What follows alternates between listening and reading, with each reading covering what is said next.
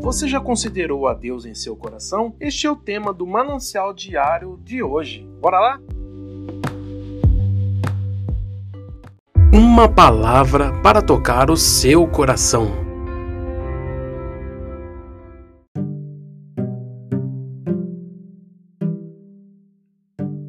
Olá, amigos, tudo bem? Ó, considere a Deus em seu coração. Esse é o tema do manancial de hoje. Então você encontra em Êxodo, capítulo 7, versículos de 14 a 25. O que eu chamo a atenção é o versículo 23. Pelo contrário, Deus lhe deu as costas e voltou para o seu palácio. Nem assim o faraó levou isso a sério. Nesse relato, do, nesse capítulo, fala sobre as pragas de Egito, que Moisés está tentando tirar o povo hebreu, mas o coração duro de faraó tenta resistir, né? Então vamos ao texto. Deus usou as pragas do Egito para demonstrar seu poder e concretizar o propósito de libertação de seu povo.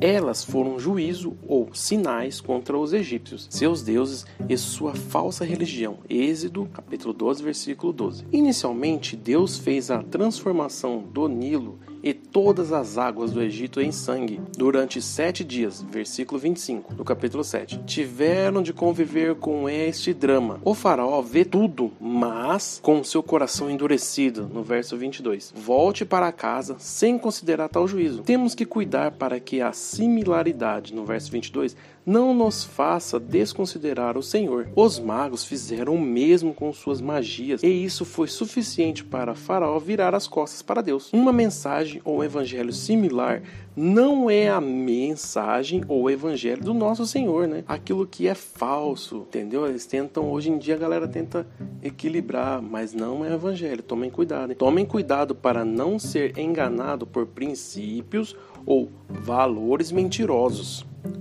Quando o faraó desconsidera o poder de Deus em, sua, em seu coração, revela sua incredulidade. Aí você lê o verso 23. Ele não foi inspirado por aquele horror que assolava sua terra. Foi indiferente. Toda uma nação comprometida e seu líder quer se dar inerte. Estava inerte, estava parado, estava lá, tranquilo. A incredulidade fez-nos desconsiderar consequências desastrosas. Não há perdão para o incrédulo. Então, gente, ele ficou com o coração inerte, né? Ficou lá estagnado. Aí até Deus tocar na família dele. Então, neste dia, considere em seu coração aquilo que Deus tem feito em sua vida e na vida da sua família. Não menospreze o poder do Senhor, mas volte-se para Ele e caminhe em sua direção. Uma frase assim para que possamos impactar o seu coração como tem impactado o meu. Não importa em qual velocidade você anda, mas em qual direção você vai. Não vire as costas para Deus. Antes, caminhe em sua direção. Tá bom, meus amigos? Ó, quando não se vire as costas para Deus, lembre-se sempre que no momento de dificuldade, no momento de lutas, Ele vai estar com você. No momento de alegria, Ele também vai estar com você.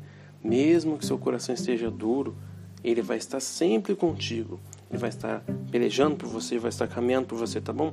A minha oração para que você sempre se volte a Deus, tá bom? Ore, leia a palavra de Deus. Lembre sempre que o amor vence o ódio, beleza? Um forte abraço, que Deus abençoe seu dia, Deus abençoe a sua semana. Fica com Deus e valeu! Você ouviu versículos diários, narrados por Rafael Dias. Um abraço, fique com Deus. Se puder, compartilhe, hein?